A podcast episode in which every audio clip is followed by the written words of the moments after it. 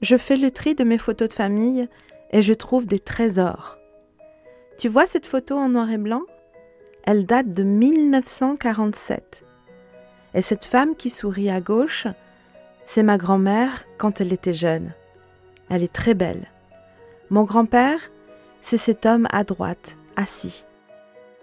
Ce bébé, sur les genoux de cette dame, c'est mon oncle Paul.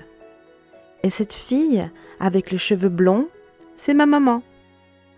Cette autre petite fille, qui doit avoir 8 euh, ou 9 ans, c'est ma tante Annie. C'est incroyable. Ces photos sont très anciennes.